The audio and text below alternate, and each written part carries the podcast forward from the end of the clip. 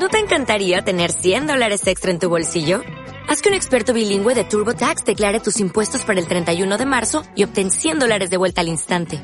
Porque no importa cuáles hayan sido tus logros del año pasado, TurboTax hace que cuenten. Obtén 100 dólares de vuelta y tus impuestos con 100% de precisión. Solo con Intuit TurboTax.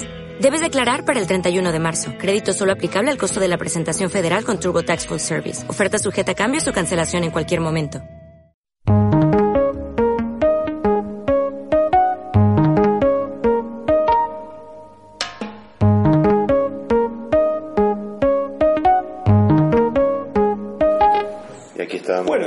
Pará, pará, pará, pará, pará, pará. Es el, es el primer Drinking Buddies. Original Members. Original es la reunión del grupo original. Es como, Un brindis por eso. es como Deep Purple Match One. Después de viajes, de- Mm. El último que hicimos con Javier, habíamos hecho el cálculo de que el primer, hicimos uno, vos y yo con un invitado, después, eh, o sea, Diego Brothers en Diego Lerer con un invitado, después Diego Brothers en Javier Diz con un invitado, y después Javier Diz y yo con otro invitado. ¿Quién es el invitado en el? Boetti. Claro, Ezequiel Boetti. Este, Tres locos en China. Y hecho dos de los tres, uno hecho en San Sebastián, el otro hecho en China y el otro hecho acá. ¿En dónde estamos? En ONTAP, por supuesto, nuestra casa matriz. El señor Riz está despertando todavía, porque Sí. debemos contar una Te- cosa a la gente que... a nos la mató gente, el jet lag. No, nos pegó mal. Es difícil, boludo, volver. Dicen que te toma una hora por día. Son 12 horas de diferencia. Vos sabés, 11. Sí, a mí nunca me pasó tan Entonces, fuerte. ¿qué Una hora por 11 días tardar hasta... Ah. 11 días hasta normalizar Ahora el empiezo a entender todo. Yo les recomiendo que no duerman siestas, porque... Bueno, no es más fuerte que uno.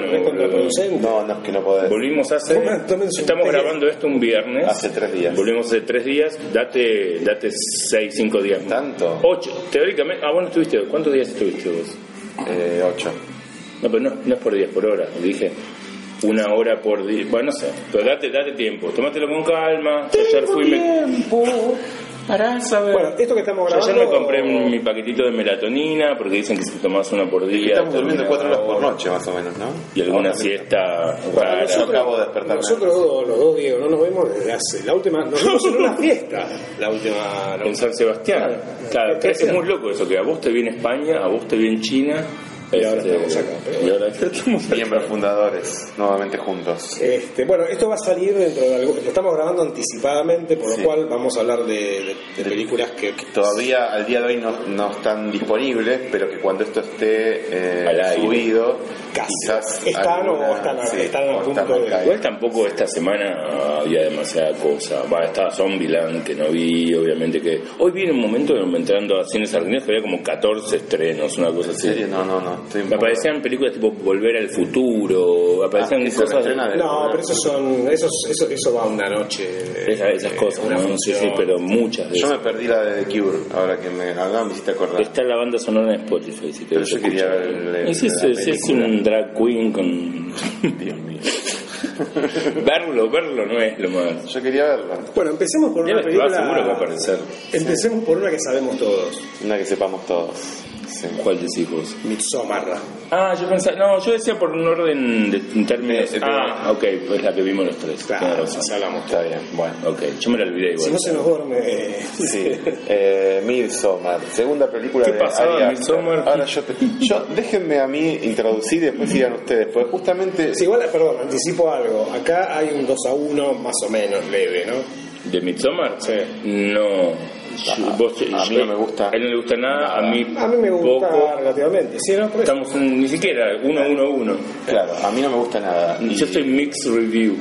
y para eso quiero desplayarme sobre los primeros 10 minu- minutos de la película que para mí definen por qué no me gusta la película y que le dan el sentido a todo. Bueno, Eh, yo voy a tomar, le voy a acercar el micrófono al señor Diz y voy a tomar cerveza. Bueno, vos tomá, ah, ahora estaría bueno que podrías comer en este momento También, porque eso claro, te hace claro. ruido. No, pasa esto, ustedes recuerdan que el primer minuto, en los primeros 10 minutos aparece el personaje de la adolescente, el personaje principal, que está desesperada porque no se puede comunicar con la hermana, que le había dejado unos mensajes pare- aparentemente suicidas, como muy alarm- alarmantes. Sí, sí, sí. Eh, y ella entendía que algo raro estaba pasando, no se podía comunicar, no se podía comunicar.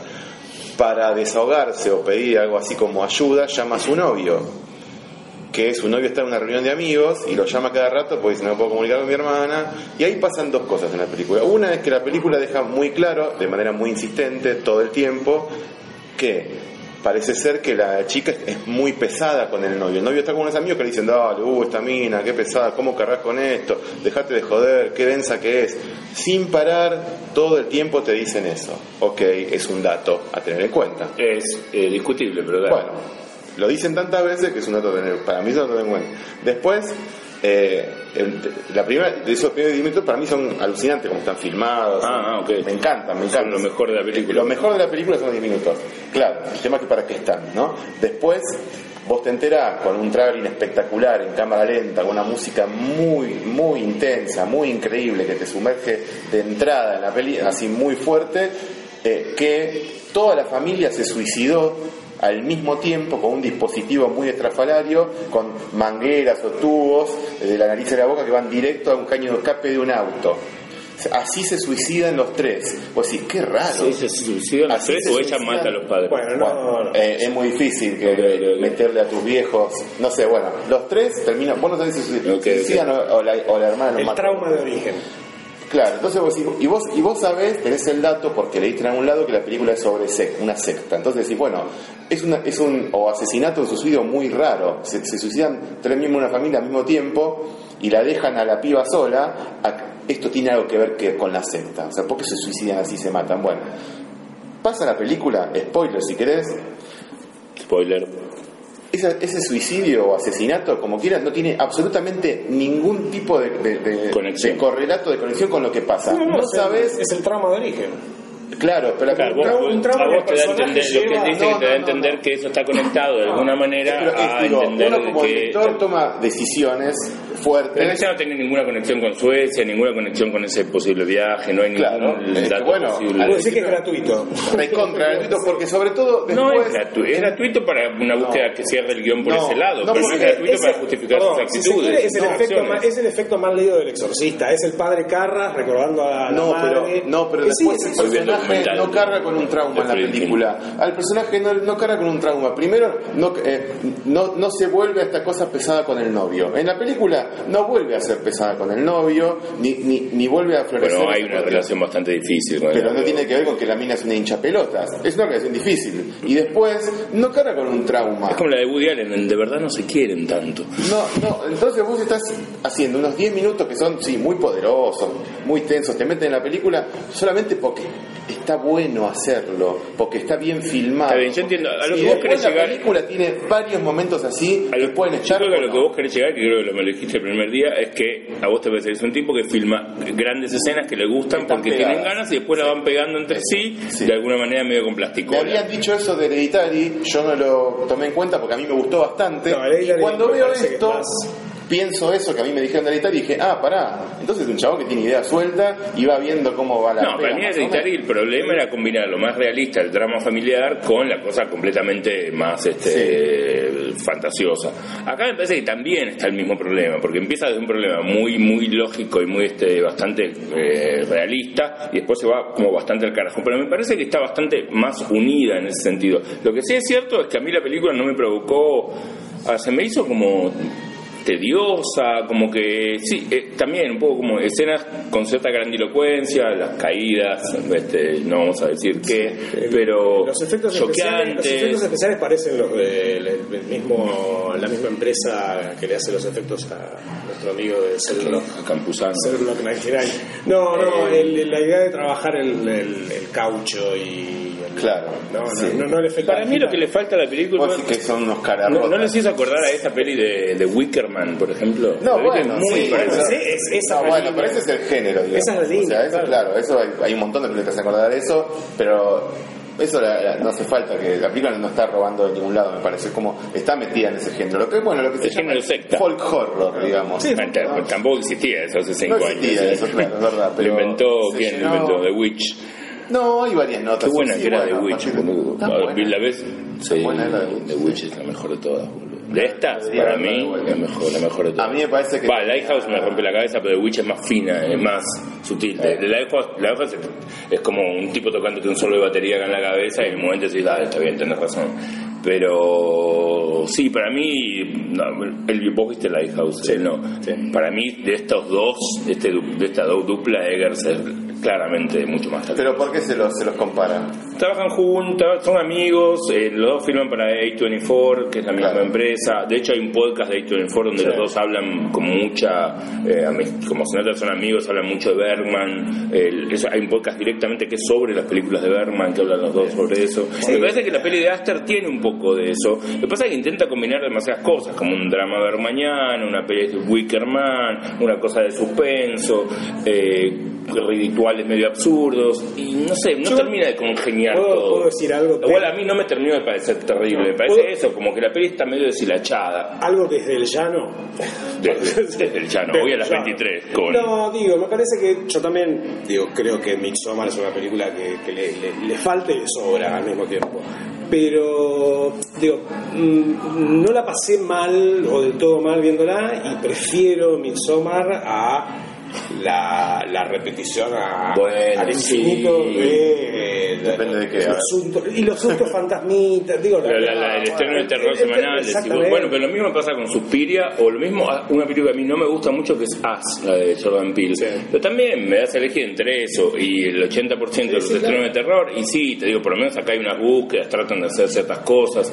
Ahora, eso no quiere decir que uno vaya a decir, es genial, porque No, sí, a no, mí no. Suspiria, bueno, me gustó, nos gustó, A mí me gustó bastante, Pero- como pero es entendible también. Decir que fallían en algunos puntos. A mí me gustó. Y me, y ¿Cuál? me fue- As. As. Me fue gustando cada vez más mientras pensaba y todo. Sí, acá es como que el juego, que- acá en Midsommar me parece que el juego es un poco larga. A mí me parece que en Midsommar el tipo no sabe lo que está haciendo. Eso es lo que a mí me da la sensación. No sabe lo que está haciendo. Sí Se destaco, manda y hace cosas. sí destaco la, digo, la, la idea del uso de, de alucinógenos, me parece que funciona visualmente en la película y no es algo que uno vea con, digo, No, pero no tiene la intensidad que tenía. eh, No, no, eso sí, ¿Cómo se llama? Se me olvidó el nombre. Anterior. Anterior. No, The Witcher. Ah, Hereditary. Que ahora, de hecho, viendo una serie con Tony Collette, por ejemplo, Unbelievable en Netflix, de hecho, se paso, está buenísima, está muy buena hasta ahora. La mina, que es la protagonista de, de la anterior, o sea, le da una. sí, es carga. media película. Hay una cuestión, Carga la- hay- acá nadie se carga la película. Son todos de- medio, medio, medio lame. Hay Los un, protagonistas corte son todos medio director, bobos. hay un corte del director que tiene- dura 45 Sí, minutos no. más. Yo confío que debe- esa debe estar bien. Digamos, Tal vez o tiene sea, un ritmo interno más no lógico, sé, ¿no? claro, no sé, esta película igual es muy larga, ¿eh? dura dos horas y Dos cuarenta. Sí, sí, sí. No, Es sí, quizás una película de tres dos- horas. dos y media, eh, casi. Yo ni en pedo te pido una misoma de tres horas. Yo la vería para ver qué onda, porque también digo, eh, Eras una vez en América, eh, la de Chimino también, son películas que a la vez la, Sí, más largas las hacen más cortas en un punto, las hacen más lógicas. Sí, a mí esta me parece que no tiene, tiene como un montón de escenas que están ahí, que podrían no estar, que podrían estar en otro orden, inclusive. Me dio la sensación de decir, pero me acuerdo de verla y decir, y aparte está, muy claro cuándo empieza una escena y cuándo termina otra en la película. Sí, muy como- claro, como si fueran set pieces. Pequeños bloques, claro. Sí. Y vos decís, ¿y esto qué acaba de pasar? ¿Por qué? Sí, de hecho yo me doy cuenta... Ese silbidito me fondo estamos escuchando Este, el de Kill no, lo que pasa es que me doy cuenta que me olvidé mucho de la película. La vimos hace mucho, ya, Bastante, un par de meses. un mes y medio. Y otras pelis te acordás más cosas. Acá me acuerdo como pocas escenas. Escenas sueltas, pequeñas situaciones. Crea muy bien pequeños momentos de tensión en esos almuerzos, esas comidas, donde las miradas y las cosas, pero pero no se acumulan, o sea, no, no Sí, generan un proceso de acumulación de Claro. acá, acá se acaba el mundo. Sí. Son como, son como, igual no sé, tampoco es que la, la- la pasé mal, ni la, ni la vi con qué asco, qué, qué, qué loco No, está, yo qué- qué tampoco. mal. Simplemente eh, todo el tiempo iba reafirmando, tipo, ¿esto, ¿por qué esto? ¿Qué esto es una-?" Y me acordaba de esa primera. Estaba esperando, digo, ¿por qué tan intensa y tan buena esa primera escena? Porque eso está tan bueno y, y- y- y está filmado de una manera totalmente distinta a- al resto de la película. También, bueno, es en otro espacio y demás. Y, te das información que vos decís, ¿por qué? Yo me acordaba de la imagen de la familia en cámara lenta, no sé, de fondo, con to- todos, m- vos decís, bueno, ¿por qué? ¿Por qué se murieron así? Y no me lo explicás. Sí. Bueno, no sé, es muy raro. ¿Qué sé yo? Una familia. Resultaste ser un soldado del guion finalmente. No, bueno, no sé, en esa película por ahí. Si me tiraste esa escena, por, si pusiste el arma ahí, ¿por qué no lo usaste el arma? Por eso no hubieras puesto el arma. Lógica, tiene que tener un poco. Che, bueno, hablando de problemas en películas, perdón que pasamos a una que no viste, Edith, Pasemos que otro. No, una cosa que me sorprendió mucho en la última Yo película de Woody Allen. ¿Cómo se llama la última película de Woody Un Allen? día lluvioso en Nueva York. Sí. Te Eh, sorprendió mucho. No, hay a un- esta altura del partido sí, hay algo no, que te puede un- hay un- hay un sorprender de momento, Allen. hay una- los créditos de apertura. Hay una escena en la cual la chica ve a tres de los de los hombres con los cuales está la protagonista Sí. en una en Y va un- en un corriendo, corriendo de un lado a otro. y hay un falso Raco. corte no hay un fundido encadenado Sí, sí, muy raro. horrible pero típico de montajistas ¿cómo pasó de este plano al otro? Al final sos un soldado del Ah, montaje. un monta- no no no pero están están en No, no, no, no, es, es, raro. Es como película- Es como uno que hay en Terminator, del que podemos hay, hablar. uno- hay unos cortes muy raros en la de Tarantino, en una charla entre... Ah, an- antes, No, pero esto, esto es claramente un error, digo, un, un problema de, de- de rodaje que se Ah. transformó en un problemón en el montaje y el montajista dijo, y bueno, te hago un fundido encadenado Claro. y la mina pasó de estar hablando con aquel a estar hablando con este en movimiento. Sí, igual, cosa igual hay algo que me pasa con el personaje de, hablamos del Fanning, que es la protagonista, Sí, la coprotagonista. la coprotagonista. protagonista es. La voz en over, la voz en off Sí. de él es un poco el, el Woody Allen de la historia, que es un personaje... A ver, si la película transcurriera en 1958, Eh, bueno, es eso. Sería una película... Y si hubiera filmado en 1958... Se llama Gatsby Wells. Se llama Gatsby es, es como Wells. Está bien. Salinger. de- Está bien, Ah, ok. está. Es como un, sí, es como un Salinger de, de, de- sí, está haciendo como el personaje de, de- centeno, el coso del centeno. Cazador. El cazador oculto. Eh, la cuestión es que me parece que la película intenta hacerte pasar que gente de veintipico de años, hoy en Nueva York, vive, actúa, se comporta, funciona de una manera que es imposible, Pero no, no- tiene ningún sentido. eso no me molesta, porque ese es el punto de partida. A eso, a eso quiero, para, quiero avanzar. Si bien podés, podés aceptar esos puntos, de esos términos en, en un nivel, digamos, de comedia clásica, o decir, bueno, estamos contando una comedia clásica de la, de la chica tonta con el novio que se enamora de otra, una especie de, no, tampoco es rematrimonio porque no, es eso, eh, una comedia clásica en algún punto, pero en algún lugar donde lo que, lo que te filtra mal de la película es que todo el tiempo se le ve la hilacha, que es una película que está, que no tiene ninguna razón como de no funciona ni como comedia clásica ni como una mirada actual a cómo vive cualquier persona de menos de 40 años. Es, cuando yo puse un tweet sobre que es un viejo gaga, no quise poner que es un viejo gaga en términos de, ni acusarlo en su vida personal, porque no me meto en ese tema. Creo que si la justicia lo declaró inocente, se- por ahora. Que hable la justicia, no, digo, qué sé yo, creamos en la justicia, qué sé yo. Eh, pero eh, gaga en términos de de ideas cinematográficas, de ideas, de ideas eh, de cómo se ¿Sabes a comporta qué- la gente en el mundo. ¿Sabes a qué película me hizo acordar a mí? A Domino. Ok, Son está. totalmente Pero es, diferentes. cine- es de Palma es cineasta visual, y entonces por más que haga una Pero- película pero donde es- todo está mal, Pero es como la misma, es, es como el mismo procedimiento. Tenía unos momentos... ah, eh. Es, No, es es el- que es es que es como el procedimiento de Palma. Acá es el procedimiento Allen. a- Pero Allen no es un cineasta que vos digas, Que ok, está bien, todos actúan, Funciona- todos hacen medio cualquier cosa, pero bueno, ese plano, esa escena, ese- porque no tiene eso, Woody No, Allen, pero digamos. pasa- ¿sabes qué pasa? Que le, le- le dejamos... pa- A veces hace cosas increíbles y le dejamos... le dejamos- estamos acostumbrados, digo, bueno, dale, voy a... Ay, Café Society está buenísima, boludo. Café Society para mí es la mejor película de él en 20 ¿Te años. acordás?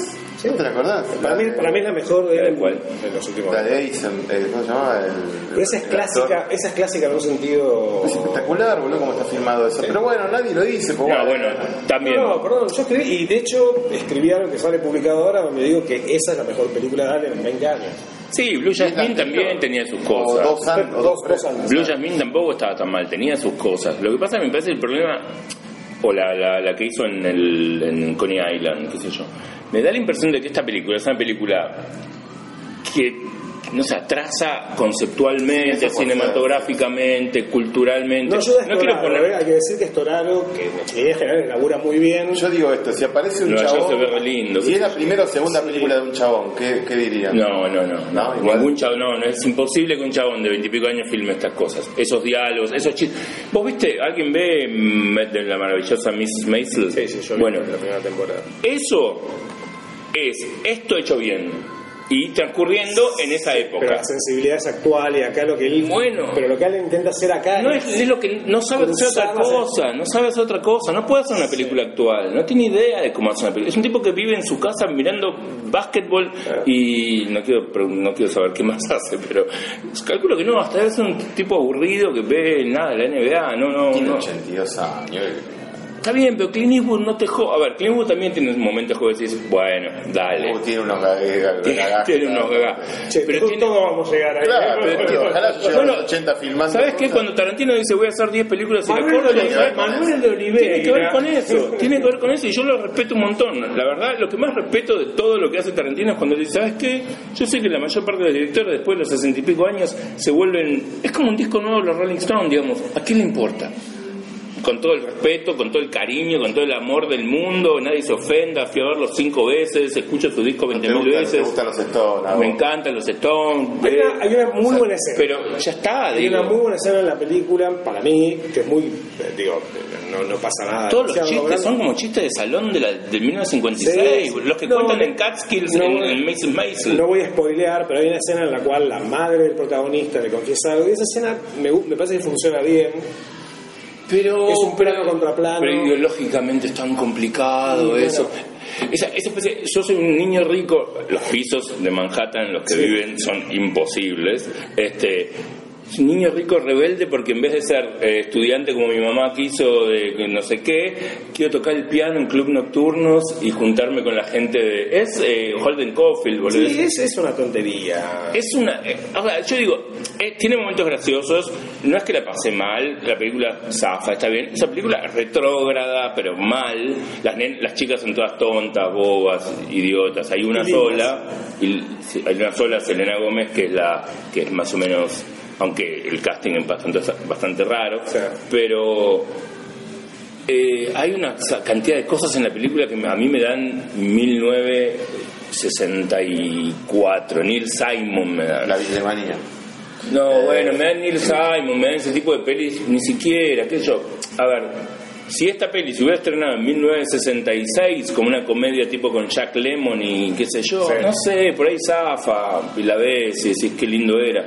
Pero ahora es como Sí, igual, no, yo lo que, lo que pero lo digo una es que. sola cosa, insisto, nada que ver todo esto con, con sus No, acusaciones ese es de el tema, ¿no? Personal, yo ¿eh? leí algunas críticas de- eh, de- en Estados Unidos y la, en varias de ellas aparece una cosa muy Sí, sí, jodida, que es ligar todo el tiempo. eh, la idea de los personajes con la vida personal de él. Digo, Es cierto, siempre fue un viejo pajero, admitámoslo, digamos. Siempre fue un baboso Bueno, de que. algo que dijo- La, la prostituta buen corazón, la chica linda pero boba. eh, digo, y eso está en la película, está claro. todo en la película. Pero como dijo una de las actrices que trabajó con él, y me parece muy piola, este, es algo que, que es un lugar común, un tropo, dice, de Hollywood. Digo, y eso quizás es lo que haya que. No hace mucho en un podcast, acá no, no me acuerdo hablando de quién dijimos las chicas de este, cómo, qué vivo, qué chanta. que- Era un director que siempre pone chicas lindas. Garrel. No era un ¿Garré Garrel. ¿Garré el padre o Garré el hijo? Los dos. Los dos. Dos No, es que, es que es cierto, es que si vos te pones a pensar en muchos cines de los 70, digo, de Bertolucci para abajo, digamos, Sí. Hay mucho de cine pajero, digamos, cineasta, art, house, pajero, etcétera, etcétera, etcétera. De hecho, el personaje, no contamos mucho de qué va la película, una pareja, no estamos muy pasado el tiempo igual, pero una pareja va a Nueva York porque la chica tiene que hacer una entrevista con un cineasta y el cineasta se, se le queda con la chica y la mete en una serie de, quilombos y el tipo todo el tiempo sospecha que ah, tiene una affair con el cineasta porque los cineastas son así y el mundo del cine es así y todos se quieren coger a las pibas jóvenes. Y hay algo en toda la lógica, en los gags, en los chistes, que es como de risa de salón. Yo entendía Sí, sí, entiendo, todo el tiempo como una idea de que estaba viendo uno de esos espectáculos tipo de Juan Verdaguer Sí. o de mm, que mis padres, con todo lo que los quiero, papis, este, se podrían reír, qué sé yo. Siento esa película geron, Está bien la gerontocrática. calle de la tuerca.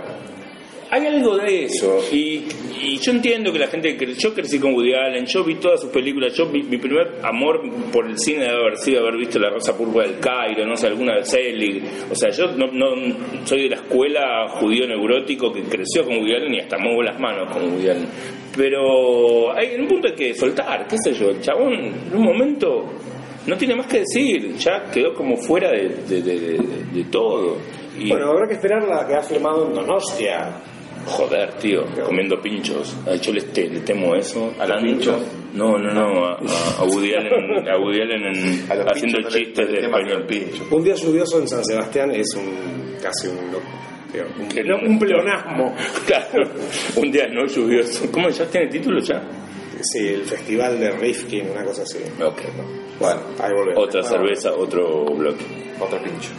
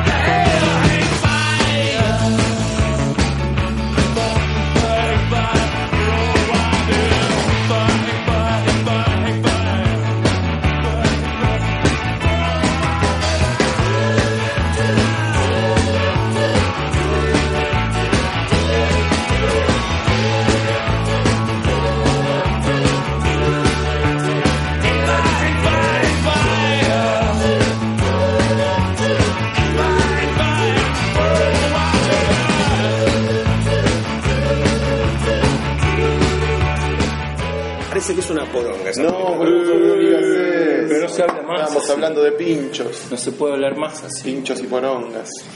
Eh, un, pa- un bar que se llama así.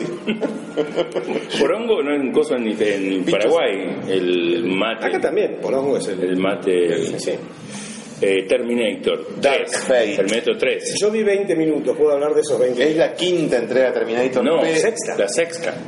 Ah, me perdí. Sexta, Pero pero, yo también- yo tampoco sexta, la vi. pero tercera en realidad. Pero en realidad es una película que ignora las últimas tres entonces. Exactamente. Y es la continuación directa de Terminator 2. La que Directa, estaba también dirigida por James Cameron.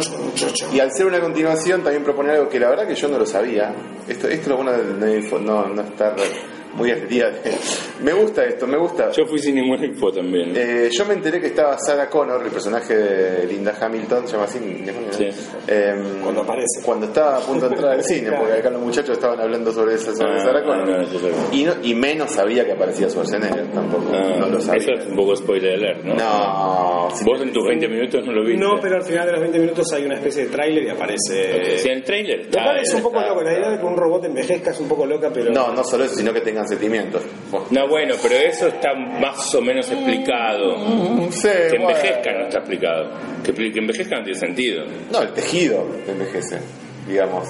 No, haber mismo dice, tejido- mismo dice en un momento, yo no siento amor, como siente, aprendí a entender el concepto de... bueno, lo, está bien, lo está vamos a dejar pasar porque eso, eso digamos. permite un montón de chistes Estamos que la verdad de, que son graciosos. de un auto que se cae dentro del, océano y que la gente sale El tema es esto, con que avión. así como dejamos pasar eso, que en la 1 y en la 2 eran impensados, también es impensado, aunque en la 2 tenían algunas cositas pequeños, así como eh, momentitos, esta cosa eh, autoconsciente que, que, que tienen casi todas las películas en las que aparece Schwarzenegger, Stallone o todos estos viejos chotos, hay como una cosa de, de reírse de- del paso del tiempo del actor y no del personaje Claro. eh, que está metido en la película. Y vos lo ves mal eso. no, no lo veo mal, me hace un poco Yo- de ruido y me, me divierte, la verdad que me divierte. Pero en Terminator, es Terminator, loco. Está bien, ok. Déjame, déjame creerte. Quiero decir, no hace falta que alguien diga I'll be back y alguien diga I won't be back, Claro. alguien diga no sé cuánto y todo el tiempo hagan como alguna referencia a eso. Pero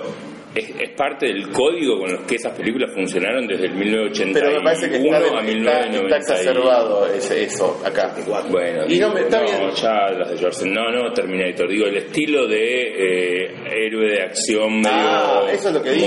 monote- medio Claro, bobo, que claro. tiene una frase que es así como Sí, sí, sí. el humor, digo, mismo Arma Mortal, todas esas películas donde había que decir Pero alguna Mortal, frase Arma que se- Mortal es medio una comedia igual. Lo que pasa es que Sí, pero, pero Terminator- el- la primera de Terminator es un policial de, ter- de terror. Clase B. De- y, y de Tiene terror. mucho, el, eh, la volví a ver también. ¿Viste? Da y- miedo. y tiene mucho de slasher. Es re Claro, es una Eh, película muy de terror. Sí, sí. La, y la 2 ya es una especie de me- máquina pop descomunal, Sí. con Guns N' Roses. eh. ¿Cuánto tenías cuando viste Terminator 2? ¿10 y? 17. 17, sí, sí, yo la vi en quinto año. ¿Volviste a verla? Sí, Muchas veces. Y seguís pensando lo mismo sin una nostalgia puesta en que en como un chico de hoy puede ver Avengers y decir No, era una película pop perfecta. Las dos funcionan de una manera. Son las dos increíbles, pero es una película recontra pop. También No, no, no, yo siempre me- siempre pienso que las películas un poco reflejan la edad y el momento en el que nosotros las vimos y que en algún momento, si vos ves a ver, volvés a ver, sé yo, Batman de Tim Burton, tal vez hoy en día no te parezca tan impresionante como me pareció en el momento que la vi. A mí Terminator 2 me rompió la cabeza en su momento. Ah, en su momento, bueno, era. Pero yo la, pregunta siempre hago es el contexto y el, y el contexto Bueno, y la situación personal de cada uno. pero- No habíamos visto muchas películas en ese entonces. Está bien, Eh, pero yo la voy a ver muchas veces, digo, y la- igual que Terminator, la original. Para mí la mismo es mejor. No, ni en Es mejor. No, yo creo que no. Importa, Solo lo decía para joder. No, lo que vi de, de lo que vi de esta es que recupera el placer que después me parece que se había perdido en las otras secuelas, que es el placer de la persecución. Eso es lo que hablamos. Cuando Es salimos a ver la película, O sea, la idea cuando de- salimos a ver la película, bueno, la película está dirigida por Tim Miller, que es el director de Deadpool, esta es su segunda película, eh, y está producida por James Cameron, que eso es importante. Y Tiene como historia- el historia basada en James Cameron también. Y tiene una cosa, para mí lo mejor de la película son las, las persecuciones en autos y las peleas. Especialmente la primera hora, la primera mitad. Sí, después es medio un quilombo que no se entiende nada, eso es verdad. La primera mitad y la última, pe- la última pelea. Pero la- la- la- las peleas con, con, con cadenas, martillos y todo, fábrica. son espectaculares. Es como, de verdad. es Es que el problema para mí, de, la 3 igual, más allá de que, para mí no estaba tan mal, era una peli A mí me gustó que muy de pero no- persecución. no me la acuerdo, no me la acuerdo, pero me Se gustó bastante. escapaban Sí. y explotó, estaba por, tenían que desactivar el Skynet y qué sé yo. La 4 y la 5 ya eran como muy de ciencia ficción, la 5 no la vi, perdón, la 4 transcurría como en el... No, no, no la vi, no sé. Lo que digo es, para mí lo que intenta es volver al, al sistema de la 1 y la 2. Para mí funciona mejor cada vez que la película es más terrenal. La película empieza Claro. en México, eh, transcurre mucho, hay un- cosas políticas coladas por ahí con respecto al tema migratorio, qué sé yo. Está hablada bastante en castellano y bastante bien La actuada en castellano, debo decir. No te digo como esa vergüenza ajena tipo Penélope Cruz, Bardem o película de Sayas. este, no, de hecho la chica es colombiana y la verdad que está bastante bien. como una Michelle Rodríguez, ¿no? La Totalmente. chica es la de pájaro de verano. Claro, claro. La- el tema es que eh, toda esa primera, hasta, hasta que llegan a Arnold y más o menos todo, un poco, un poco más también, la película es muy, muy, muy buena para mí, realmente muy buena. Aun cuando, bueno, despachan las otras dos películas y dicen, bueno, todo esto de Skynet no pasó, pasó otra cosa. Después hay un momento donde se marveliza un poco. Se necesitan que las escenas de acción tengan un nivel Pero ¿sabes de estratosférico ¿Sabes donde con ya qué todo tiene es que ver- de ¿sabes con qué goma. tiene que ver eso para mí con el software? Hay avión, Sí, hay Es aviones, digo, así, como, que así como, barcos, así como caen en tuvimos agua. 5 o 6 años con, con eh, hordas de, de orcos, que todos eran orcos, ¿viste el software este que usó Campanella?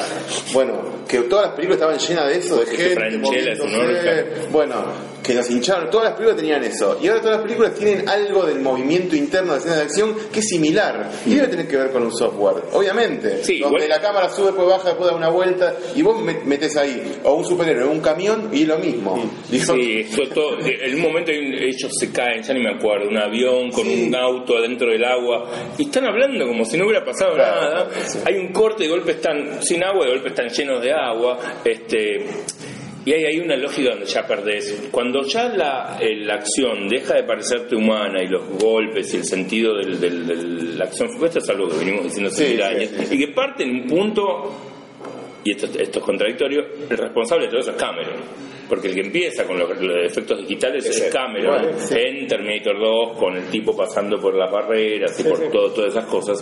eh, hoy en día llegó un punto de exageración tal que hay momentos Pero acordate de cómo, acordate cómo. Cameron se detenía en ese efecto como Sí, diciendo, era- miren lo que voy a hacer ahora, y Una era vez, increíble. claro. Ahora nah, se da por, por sabido y, y- y como que casi no tiene lógica. Ahora viste que el, que el, el Terminator tiene como color crom, crom- viste como los eh, cuando podés este, en, en la compu puedes cambiar el color de gris a, a crom negro. Ahora hay un Terminator como cromado, Sí, sí. lo puedes duplicar, lo puedes, se separa del cuerpo, separa del cuerpo, este, claro. tiene como enhancements. Y Y, muy- me gustó mucho Mackenzie Davis eh, otra chica. vez, sí, me parece una gran La historia un gran es una gran actriz para este tipo repetición de la personaje. Uno. Es la 1, es una remake de la 1, Sí, en algún punto es una remake de la 1, sí. Sí, que digamos, con alguna variante que aparece al final, que así sería spoiler decirlo. Que tiene, ahí, ahí entra lo políticamente correcto, digamos, donde no. A ver, la idea de la 1 era matar a la madre para que no nazca el hijo. Y Digamos, acá- en la, acá ya no es así porque sería eh, volver a roles tradicionales. Yo lo que me pregunto es por qué no mandan a alguien a matar a los padres de ella, ¿no? Claro, ¿por qué no van a 1845 y se dejan de joder? 1600, Claro. digo. Sí, Bueno, es un tema, pero... La que viene. A mí la peli me, me gustó, la verdad que gustó. la, la- la pasé bien, creo que... Terminator en las cruzadas, ponele. Y también me hacía pensar mucho en que lo que había funcionado mal en la anterior, o en la anterior que yo vi, y lo que me parece que funciona bien en esta es que, por lo menos desde mi punto de vista, es que por- más allá de que los efectos sean un poco, lo mismo de Logan, por, por decir un ejemplo de las de Marvel, cuando se acercan un poquito más a algo ligeramente plausible, algo que vos podés sentir como creíble, yo entro mucho más fácil. O al menos es una cuestión personal. Cuando la peli funciona en esta especie de territorio medio anima- de animatronic, que, que gran parte del mundo Marvel y que me parece que es la crítica de Scorsese si vamos a hablar de Ah, bueno, Rosenbaum tiene cine no es que, cine que- de la Rosenbaum no... no creo que Rosenbaum hable de efectos No, especiales no, que dice que las películas de superhéroes, o las películas con muchos efectos especiales, son películas, son películas de animación. Partís de esa base. claro. Sí, con actores. No son películas de actores con momento de animación, sino que es al revés. Sí, sí, sí. Porque hasta un camión llegando con un cielo de fondo, lo único que está ahí es el camión. Después todo atrás, el, el paisaje está también hecho por la computadora. De hecho, alguien hizo un chiste en Twitter sobre un plano de Marvel que es mucho mejor. Dice: Este plano de Marvel es mucho mejor que los- todos los planos de Scorsese y es una pantalla verde. Yo pensé que no se veía, que no había aparecido el, no, la pantalla Bueno, verde. no vamos a hablar de eso, pero probablemente en el próximo podcast estemos hablando de, de, De- de- de irlandés. Del irlandés. Sí, igual el, el debate es interesante porque me hizo pensar un poco y discutir un poco esta idea de qué es el qué es cine y qué no es cine. Y yo no sé si estoy tan de acuerdo con Scorsese. No, pasa es que igual, ¿eh? Está en un punto. Dice, está, está partiendo de un lugar medio del, choto. Está un poco gaga, pero a la vez lo que él dice es que. Lo que está diciendo es que. O él tiene que admitir que el lenguaje cinematográfico en algún punto cambió eh, el- en el cine comercial, me parece. Y él lo que quiere es que no cambie tanto. Eh, Pero igual él no es un tipo que, cuyo lenguaje cinematográfico sea particularmente conservador. Eso es No, lo, que, no, eso es lo curioso. no. No, es Clint Eastwood, no Pero es. me este, refiero, pues él cuando está hablando de Marvel está hablando de cine comercial, no de, de cine en general. Sé. y si vos hurgás, No, está hablando de las películas de superhéroes. Está hablando de cine comercial, de cine super, o sea, claro. No, cine- pues debe tener muy claro que Joker no es eso, porque le han pedido permiso para un montón de cosas. el, el cine mainstream actual es superhéroe, el cine mainstream de hace 10 años era otro y de hace 20 era otro. Él lo que critica es ese, me parece. No, Sí, no, no lo que es el cine ahora. Esta idea de esto no es cine. Eso me interesa, porque tu última pregunta es una pregunta fundamental de qué, qué, qué es cine, digamos, volviendo a, a nuestro, a nuestro- viejo amigo. Y yo digo, no sé si están así, porque creo que hay algo en, el las películas de Marvel que sí son cinematográficos, en términos de utilización de recursos puramente cinematográficos. Volvamos a Hitchcock, Yo si creo querés. que- yo Yo creo creo que que- el problema para mí, y es donde quiero intentar pensar que se refería eh, Scorsese, es esta idea de que la conexión entre todas las películas organiza algo que excede lo cinematográfico y tiene más que ver con eh, con una cuestión comercial. Pues esta idea de que es un parque, un parque de atracciones, y en los 70 se podía haber dicho lo mismo de Lo que tiburón. pasa que, lo que pasa que se decía de hecho lo que de eso de también me tiburón. parece que en un punto quiere estar buscando, quiere decir es que este eh, si es cine o no lo define el, especta- el espectador a quien va dirigido esas películas. Y el, espectador que consume cine de superhéroes no, está, no considera que está consumiendo cine, está consumiendo un entretenimiento con superhéroes y no le importa el cine. Me parece que el espectador a donde va Ese es eso... un, ese es un punto. sí. Para mí es eso, ¿no? Va, es el espectador- el espectador que va a Consume ver-. En los cómics, en ese El espectador que va al cine no se pregunta qué es el No cine. le importa, ya sé que no, boludo, pero lo que voy es que no, no es que va a ver eso y después va a la nueva, va a ver la de James Gray, esta filosófica con no, no, no, es otra, es otra cosa, una cosa es un superhéroe que lo va a ver, se compra los muñequitos, no sé qué, y después por ahí va a ver otra película. La mejor película de la historia del cine. La mejor No, película pero- de- la vi, la vi en el avión, la, la, el Endgame. ¿Y Tres, horas me no podía dormir. A mí me, pare- me gustó, digo, pero, es, pero, eso, mejor pero eso no es cine. Pero eso no es cine, amigo. No, yo sé que tal vez no es un debate para tener ahora en este momento entre podemos hacer un cervezas y qué sé yo, pero me parece que sí es importante entender en algún punto, porque también hay otra gente que te va a decir, y esa película te gusta a vos, un chabón filmando durante una hora y media, una gente saliendo de, no sé, caminando por acá, tampoco es cine. Digamos, discutamos qué es cine o pensemos qué es cine, qué, cuándo deja de ser cine. Ahora con todo el fenómeno de la serie, yo estaba viendo, por ejemplo, Succession, y digo, no es muy cinematográfica Succession, no tiene, no, no, es, guion, Es más es una- televisión por- que cine. de hecho, por momentos pero por momentos es teatro. La forma en la que está casi todos los capítulos, eh, si podemos hablar, si entramos a hablar de eso, no sé Más o menos, porque- preguntáselo, preguntale a Rivet, que es No, pero casi todas las casi todos los capítulos transcurren en un lugar físico donde todos los personajes están reunidos en esta temporada. es. Sí, Para pero para mí no necesariamente tiene que ser así, porque por No, momentos pero cuando cuando- están separados en distintos lugares puede ser mucho más interesante. Cuando- pero cuando mejor funciona es cuando los metes todos en un mismo lugar y empezás a ver los Ahí, ahí te, lo discuto un poco. A mí me, porque me- te mete el concepto de suspenso, medio teatral, si querés, de quién va a descubrir a otro hablando con quién. eh, ante cosas que podría, prefiriendo eso a, cosas que podrían ser mucho más interesantes, como la- las cosas que pasan en los, no sé, el matrimonio de Shibi. Pero para mí que esté en mismo espacio no quiere decir que sea teatral, porque el tratamiento que hace o la puesta en escena que hace, o sea, Obvio, están hablando y mientras habla uno, vos, vos ves la cara del otro. No es que ves el El plano. Mientras está En el hablando. teatro puedes hacer eso también, ¿eh? No estás obligado a ver el que No, habla, no, ¿eh? Puede- boludo, tu cabeza puede ir y mirar el una otro. cámara ahí mostrando todo lo que pasa, digo, acá es otro tratamiento, me parece. Sí, pero es una, es una discusión interesante tener también cuando se habla de la televisión como cinematográfica. Y me parece que Succession, que si nos da tiempo podemos cerrar en este bloque, eh, que es una gran no serie. Es or- para mí, y lo puse en la crítica, es orgullosamente televisión. Para mí es televisión hecha y derecha, no intenta hacer cine. Los directores, de hecho, los capítulos no son para nada conocidos. No, salvo No ningún- que, que dirige el primero. Sí, pero no hay ningún nombre famoso, eh, a diferencia de Deuce, que es, de Deuce, que es más cinematográfica.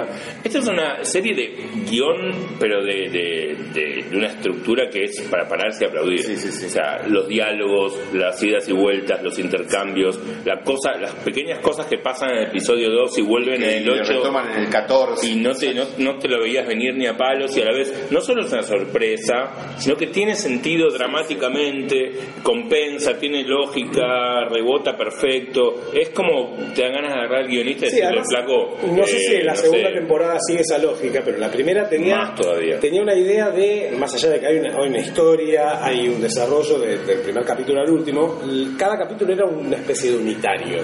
y acá también más todavía. Sí, pero lo que tiene que a mí lo que me gustó mucho de, esta serie es que hay cositas que aparecen en la, en la primera temporada que aparecen gusta ahí eso, como en, y como que, en- y que como en acá, bueno, se sabe por qué. acá se sabe, loco, tiene sentido alguien que está pensando. Lo que sí me llama la atención es esta especie de hype tardío que, se- que pasó con Succession. Yo, yo, yo tengo la respuesta. ¿Cuál? Nosotros hablamos muy bien de Succession acá. Claro, pero, Para mí pero fue no lo siguiente. notas en Estados Unidos pasó lo siguiente. La película, cuando empezó la serie, dijeron, oh, nadie, no queremos ver otra serie de blancos millonarios con problemas, va, porque están con esta cuestión de representatividad, de que quieren películas de negros, de mujeres, de esto y lo otro. Está todo bien, perfecto, pero no le dieron bola.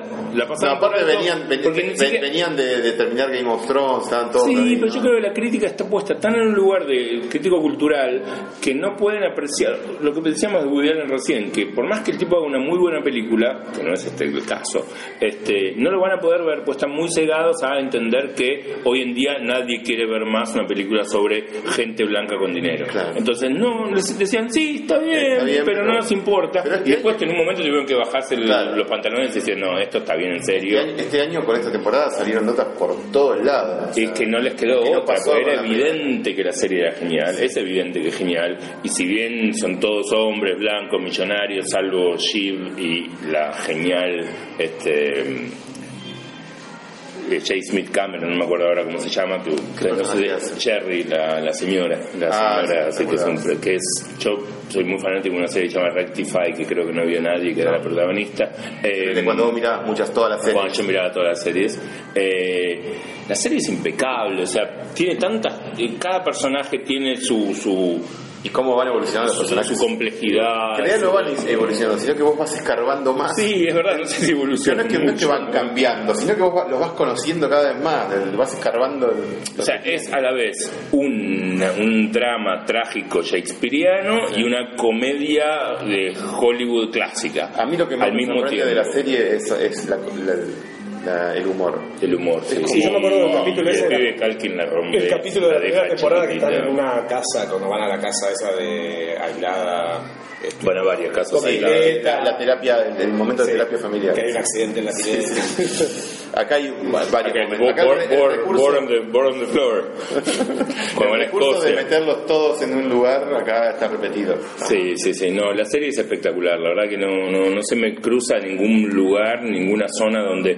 A ver, tiene algo que es muy, para mí es muy difícil de hacer, que es cómo generar que te interese una serie donde todos los personajes son en mayor o menor medida detestables. Todos. Porque lo todos. son, digamos. No hay casi, salvo Greg hasta un punto, el primito. El o primer- menos, porque bueno, pobre pibe. Es un pibito que tiene que. Que yo creo que la, sa- la saga va a ser esa, ¿eh? él va a terminar siendo el gran garca que va a ca- cagar a todos. pensaba lo mismo, sí, sí. Pero, ¿cómo hacer que te interese y te enganches con algo que es tan difícil de ver un programa, una serie de televisión donde 12 personajes, uno es más repulsivo y repugnante que el otro?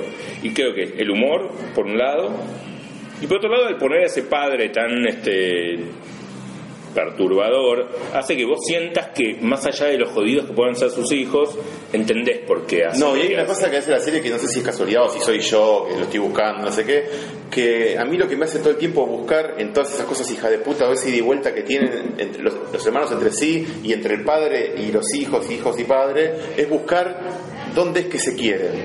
Este tipo... ¿En en qué gesto, viste? Porque a veces vos los notás O y, se- de- o y se después buscan. se dan de vuelta, se dan vuelta, vos decís, ¿cuándo es que se acercan? Bueno, hay un momento muy lindo entre los tres, hasta que aparece el padre en uno de los últimos episodios, sí. que están como muy sueltos y de golpe aparece el padre Y ahí se vuelve se les- claro.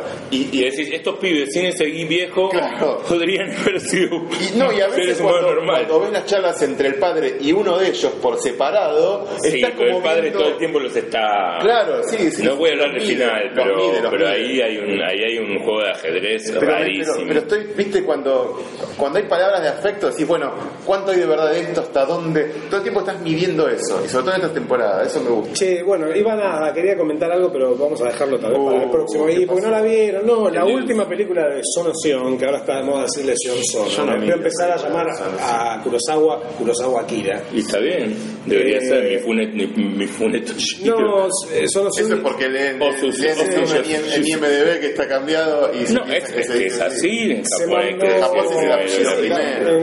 Oriente en general. Bueno, nada, se mandó una película para esta plataforma Lo que voy a no voy a nombrar. perdón, lo voy a para- decir otra vez. Xia Yankee, el apellido es Xia, No me pongan el señor Yankee hizo tal cosa, pues como me pongan el señor Juan Carlos, ¿ok? Y Chandong es el señor Lee, obviamente. Exactamente. Sí, sí.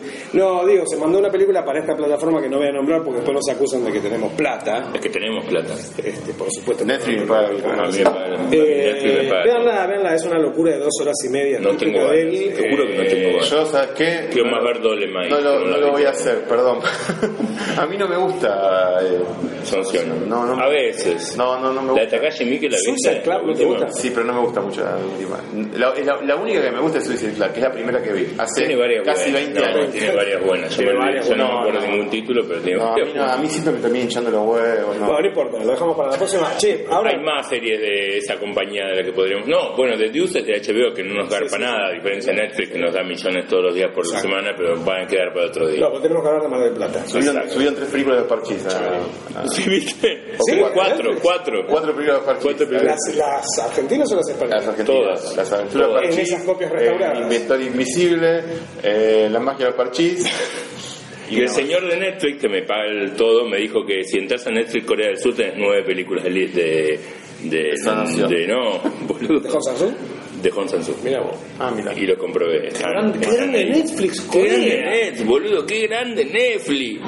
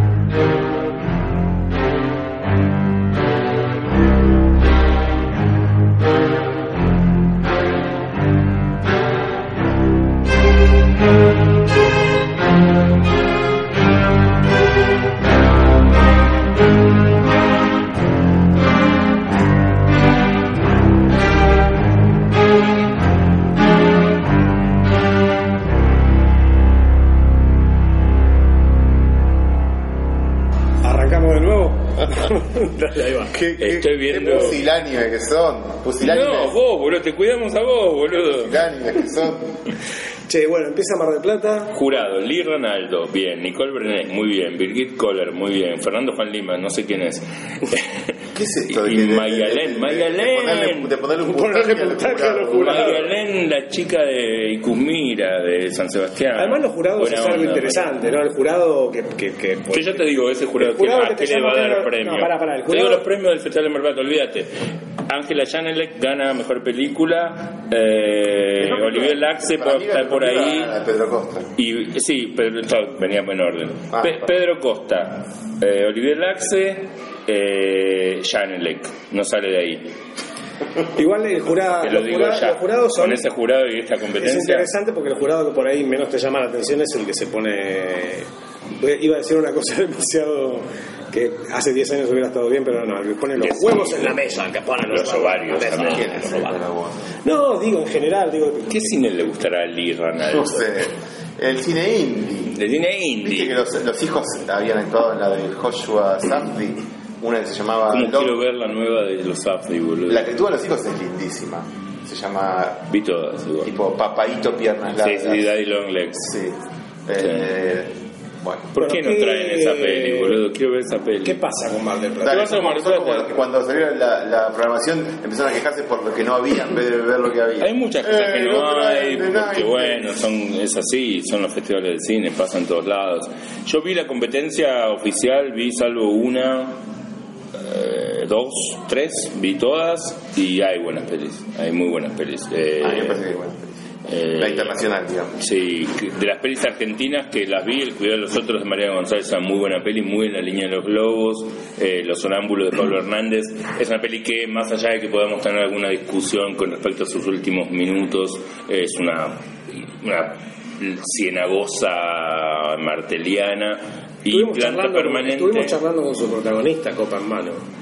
Eh, Rivas. Erika Rivas. Copenhague, sí, sí, sí, que nos contó su, su vida en, paralela en Japón. Sí.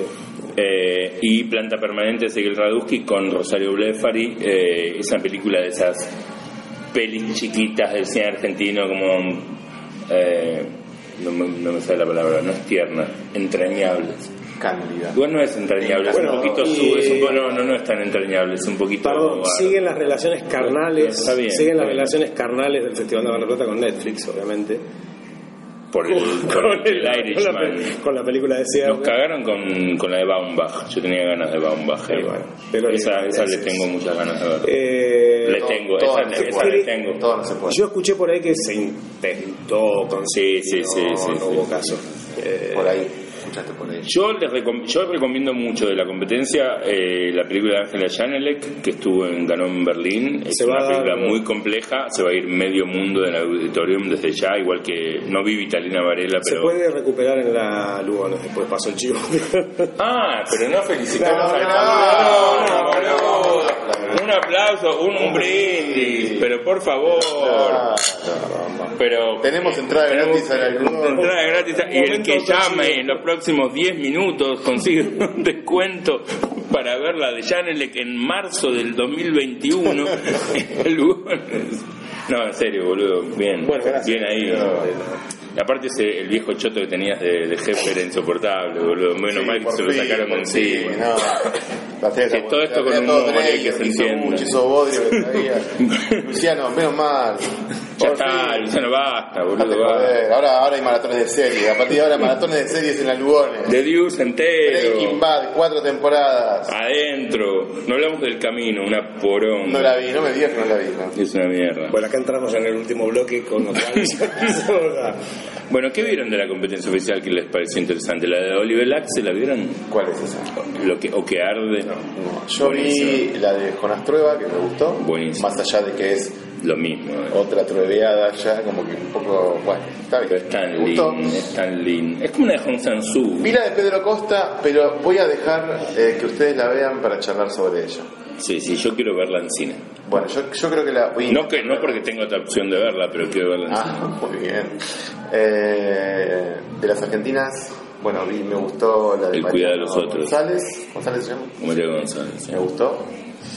Eh, No, por la estructura en general, ¿cómo la ven? No, no sé, yo no, sé, yo no hablo de festivales, hablo de películas. Yo ya lo dije muchas veces, trabajando en festivales en no en hablo de el Festival de festivales. Eh, Vimos una peli que no entró a Mar del Plata porque a No, él no les vi- gustó, que es la película de nuestro amigo Carlo. Carlo. Que. ¿Cómo sabes que no les gustó? Y tengo mis. Bueno, a mí tengo mis yo vi en Mar del Plata, en, en China, Sole, una película italiana de Carlo. Cironi. Ya hablábamos en el otro mucho. podcast. Ya hablamos en otro podcast, que espero que esté editado antes de que esto salga. Pero no, me refería a otra cosa. Vi un como un, como así como una, una fuerte de los festivales, Atlantics, Muy bueno. que a mí me gustó muchísimo. Muy bueno. Está, está en Esa también, esa también Está en va a la plataforma. Y va a la plataforma. Está- esa, Ah, esa es como la, la- Lázaro Felice del, de este año. Claro. Esa película decís, ¿qué hace esta película? No, estaba, estaba en San Sebastián y bueno, no, A mí me no- gustó no- no daban los horarios. Sí, no, pero digo, es buenísima la peli. No, Que esté en Netflix es porque me parece que la gente que ve Netflix. Suena horrible lo que acabo de decir. No, ¿qué tal? la gran No parte de la gente que ve Netflix no se va a bancar los Bueno, está tiempos. la y última- los- Bueno, va, está Bernie. Está la última de Godard. Está Bernie. Me interesaría saber las, la- los- a tus alumnos, las, encuestas. Comentarios de. No, cómo, cómo funcionan los algoritmos de la de Godard. Eh, competencia latinoamericana. Está Fie- La Fiebre, la película ganadora del Festival de Piñao, que a, Piñao. nosotros- a mí me gustó mí muchísimo. Me gustó, no tan, no tan muchísimo, pero me gustó bastante. Vi casi todas las demás. Lina de Lima es muy buena. Nunca subí el provincia de Nacho Agüero es buenísima.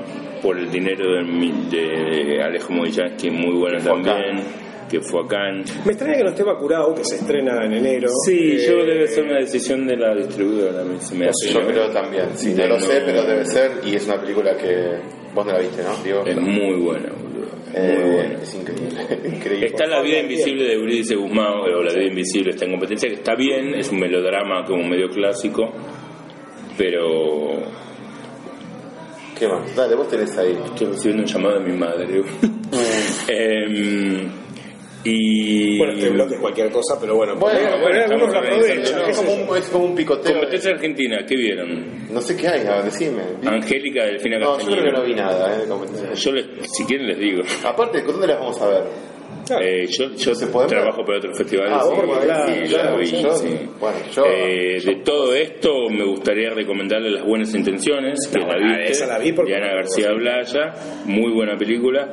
Me gustan, sin un entusiasmo así fanático, pero me parece están bien. La muerte no existe y el amor tampoco, de Fernando Salem, que es una adaptación de agosto de Romina Paula, de la novela.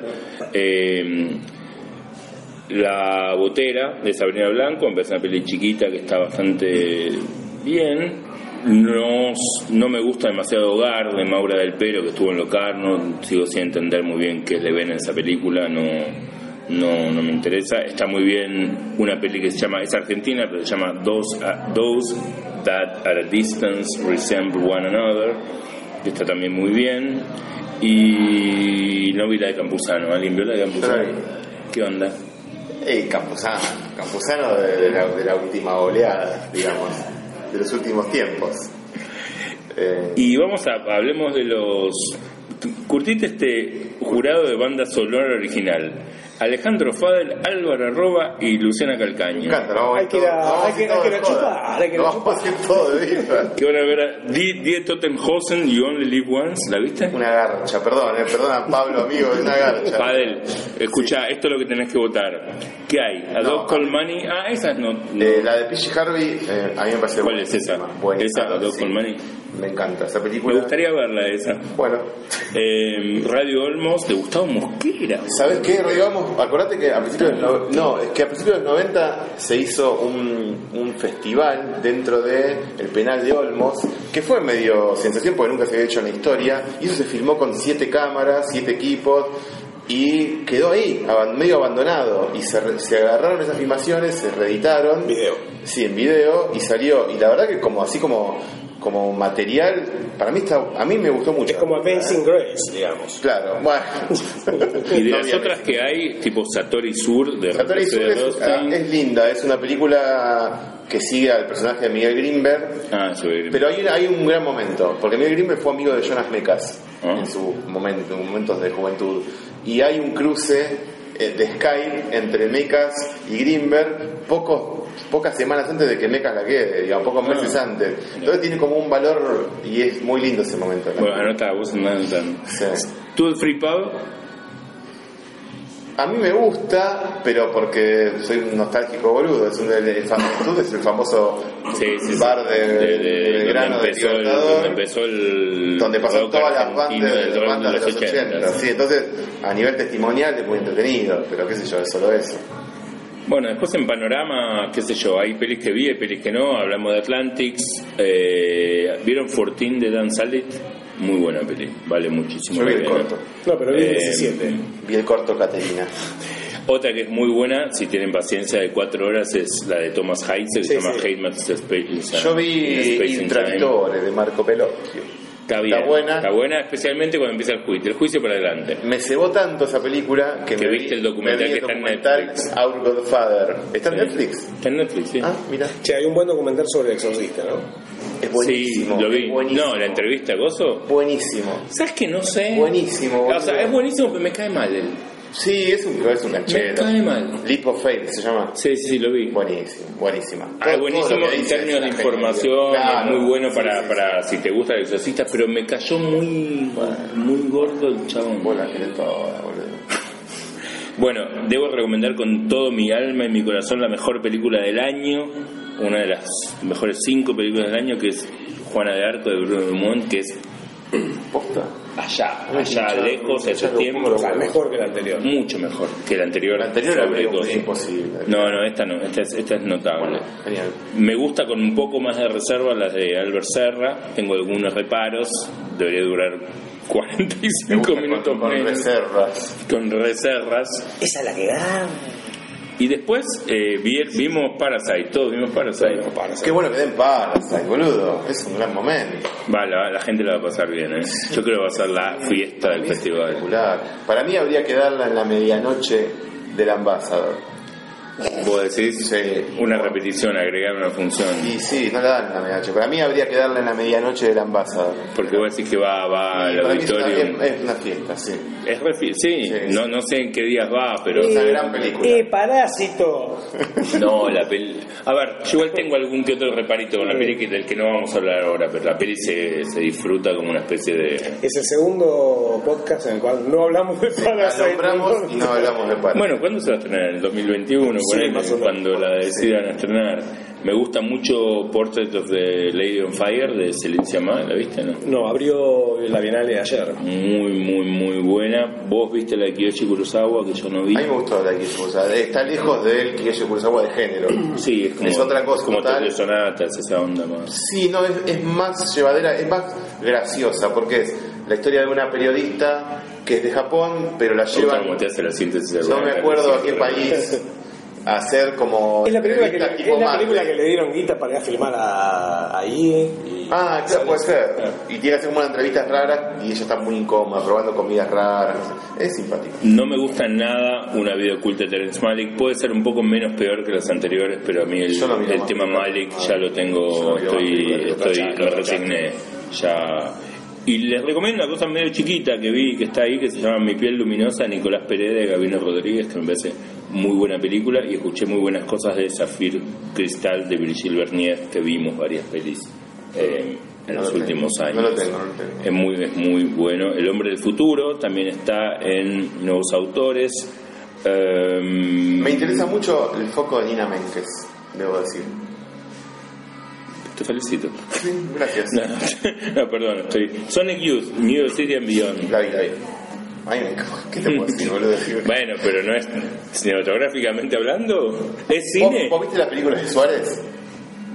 Eh, sí, un rato. Bueno, es eso. Es parecido porque es una película hecha con eh, material de archivo que tiene la misma banda o que tenía la misma banda, por Ah, ejemplo, claro. y demás, y que tiene consta de eh, entrevistas en distintas partes del mundo y un montón de momentos de performance también de distintas partes del mundo, pero sobre todo en Nueva York, y todo pegado uno atrás de otro. Para el fan de Sonic Youth es un caramelito. Bueno, hay una retro con copias. Pero yo voy en orden, boludo, yo sigo el orden. no, Panorama no, de no. cine argentino, ¿qué vimos? ¿Ceniza Negra la vieron? No, Ok. Eh, tiene algunas cosas interesantes. Se vuelve medio realismo mágico en un momento y a mí me pierde. Venecia, Rodrigo Guerrero, es una peli muy chiquita, pero está bien. Hay un corto de Esteban Lamote que no está tan mal, debo confesar. La fiesta silenciosa de Diego Fried, ¿la vieron? la vi. Tiene una buena primera mitad, ¿no? Sí, para mí está bien, es como una, Después se va al final, una película se- de gente género, Sí. me gustó el riesgo, digamos. Sí, sí. Esa peli que está bastante bancable. Y después. Esta, no sé. esta, esta es la sección Despachemos Películas. Sí, la de Ryan Johnson nadie la vio. ¿Que en el link? No Tiene- no tiene link, No eh, tenemos link. nadie tiene link. Ah, perdón, la de Takashi Miike sí la vimos. Yo la vi. La vimos. ¿Vos no? Nosotros la vimos. Yo la vi, yo a la vos te vi. gustó mucho, a mí más o menos. Pero vi La la rompe, boludo. No, la rompe. La rompe. no rompe ni en La rompe, la deja así chiquita. La absorción así lo deja. Takashi. De las son- 20 películas que vi de Takashi Miike, está entre las últimas 10. Qué pelotudo que sos. Eso sí, pero más allá de eso, Bueno, la gallina turbulenta. ¿Qué es esto? no sé qué es eso. Bueno, Nina Menkes te interesa, decís Sí, vos, ¿por qué? mucho. Tengo link, después te digo. Dale, ok. Eh, el papá de el papá de Mati Diop, ¿Qué es eso? Di- Ah, Manpetti. Mambetti. No, no lo conozco, no tengo ni idea. Ok. Bueno, Eh, John Stahl. John Stahl no sé, ya, ya lo sabía, eh, no hace falta que ni le. Y ya me ni sé el ya catálogo se de sabe el memoria. catálogo de memoria el tía, eh. No, me No, pareció John Stahl y el chabón, digo, ¿qué está leyendo mi teléfono? Para los amantes del fílmico. Esta es la típica Eso retrospectiva va de San todo- Sebastián, todo ¿no? en el Colón, ¿no? Sí. bien. Eh, las grandes películas del cine clásico americano. Está bueno este. Tenemos la primera versión de la emisión de ¿Qué son la, ocho la emisión de- la imitación de la vida. Si ya sabes, yo te cago a trompadas. Sí, son ocho. Que el cielo la juzgue. Nos ponemos de pie. Nos ponemos de pie. Sí. Generación VHS presenta Exploitation. eh, Sweet Sweetbacks, que es Eh, un clásico. Sí, Sí, ahí para, no fue- para, ahí no ojo fueron- Sweet Sweetback, que yo la... Que la está, voy a está ver. hecha mierda la, la copia. Yo creo que, yo viste, viste que yo me enfermo cada tanto, mucha fiebre, no sé qué. La última vez que me enfermé, estaba mirando Sweet Sweetback's Badass Song. Creo que la película me enfermó. Boludo, vean eso, por favor, le digo a toda la comunidad cinéfila, vayan a ver eso. No es fueron una a. locura. Más allá de esa película, no fueron Qué a experimento lo, a lo obvio, digo. No está. Shaft, no está. Porque no podían, digo... no, está bien que No, bueno, está el exorcista, boludo. No, no, está buenísimo. Esta que esté... Y, el- y la charla con el Y para. Dole. Dolemite, más actual que eso, porque justo ahora aparece esta nueva Versión película de- sobre Dolemite. Ajá. Y la película es, un- es muy divertida, la Dolemite. Es Hay una filipina que no sé qué es. No está Black, no está Blácula. Restauraciones. Silvia Prieto, no vamos a decir más de Silvia Prieto, un clásico, Resman bonanza, no me saluda. gran película. Resman me ve y no me saluda. No, pero es- tiene problemas. Redman no saluda. Resman no saluda. Claro. Es un documento, es un corto. Sí. Resman no saluda. Transparent People. Yo creo que no es, no, no, es- tiene problemas. Es, es un buen muchacho. Tiene sesenta y pico igual, pero tiene problemas. Eh, The House is Black, boludo, un clásico. Sí, una, documental sobre leprosos. Sí, Bueno, muy lo buena, vimos, muy buena. es muy buena, es un gran, es No una gran vi. película. ¿Vos sí que la veas? Sí, sí. Sí, es Bueno. increíble. Bonanza del amigo Ulises Rosell. Sí, la serie. Película. Dos pelis de Jonas Mecas, Walden y los Los Los, impecables Van a ambas. dar Maradona, aunque no Sí, sí, lo, lo encontré en el. A mí me gusta mucho esa. ¿La vieron? La vi en. Cannes. Está muy bien. La vi en Cannes. Boludo, está muy bien. Muy bien. Está bien. No, está muy bien. Tiene un material de archivo muy El interesante. 90% no lo vio nadie. Todo lo que le escapa a Nápoles para mí está mal. O sea, casi no hay nada que le escape a Nápoles. sí, todo el principio y todo el final. Bueno, boludo, dura dos horas. Una hora 45 es Nápoles. Sí. No, no, está, no, está, Está bien, está bien, muy bien, está bien, muy bien, está está muy bien. Y funciones institucionales, historias breves, bla, bla, bla. Y tenemos un montón de reuniones, charlas, qué sé yo. Y Hay masterclasses. Masterclasses de Lisandro Alonso. Ahí quiero estar. Ahí quiero estar. ¿De qué hablar? Haciéndole preguntas a Lisandro Alonso sobre cosas importantes del cine. Yo iría ahí para ¿Sabes ir. qué? Yo voy a. ya- apuesto, ya me comprometo hoy a preguntar, levantar la mano y decirle, Lisandro, ¿qué es el cine? y lo dejo ahí. ¿Qué es el, eh, El cinema, el Lisandro. No, ¿sabes qué? Lisandro tiene una capacidad increíble de, de poder salir bien Claro. parado.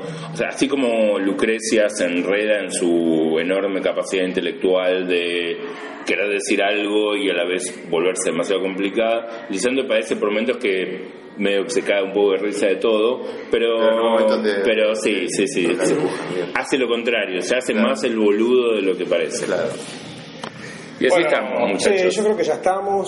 Ya estamos con Mar del Plata. eh, Ya estamos con todo. Ya. Bueno. Queremos hablar de. Ah, bueno, la peli de apertura es un homenaje a, a Josecito. Eh, que Los dan, muchachos de antes eh, no usaban arsénico. arsénico. Che, vila, che, vila de campanella. La versión buena de Vas a decir que te gustó y me levanto y me voy. No, no, voy a decir que a ustedes acá dijeron, está bien, Ah, está bien, dijeron. No dije está bien, dije. Es inmirable, boludo. Déjame de joder. No sé con quién quieren quedar bien ustedes, pero es No, no sé, qué sé yo. Uno la ve. Yo la veo como con. No sé. No sé, no- eh, inmirable. comparada con la Odisea de los Giles y 4x4. en, ese no- tri- no vi en esa No trilogía. ninguna de las dos. ¿Vos de las tres? Los tres éxitos del cine argentino. Eh, Dame un ranking. Son las tres malas, boludo. Sí, sí, son. Son las tres malas. Acá, O sea, acá no dijeron ver, que la de Campanera era mala. Bueno, digo, no hay ningún, no, no hay- no está el ángel, no está ni siquiera el clan. El ángel es bueno. Por eso digo, El clan no hay un éxito más comercial. o menos me gusta. Digo, por eso digo, los éxitos ar- argentinos de Cayese y compañía de los últimos años, alguna siempre había que estuviera, que estaba bien.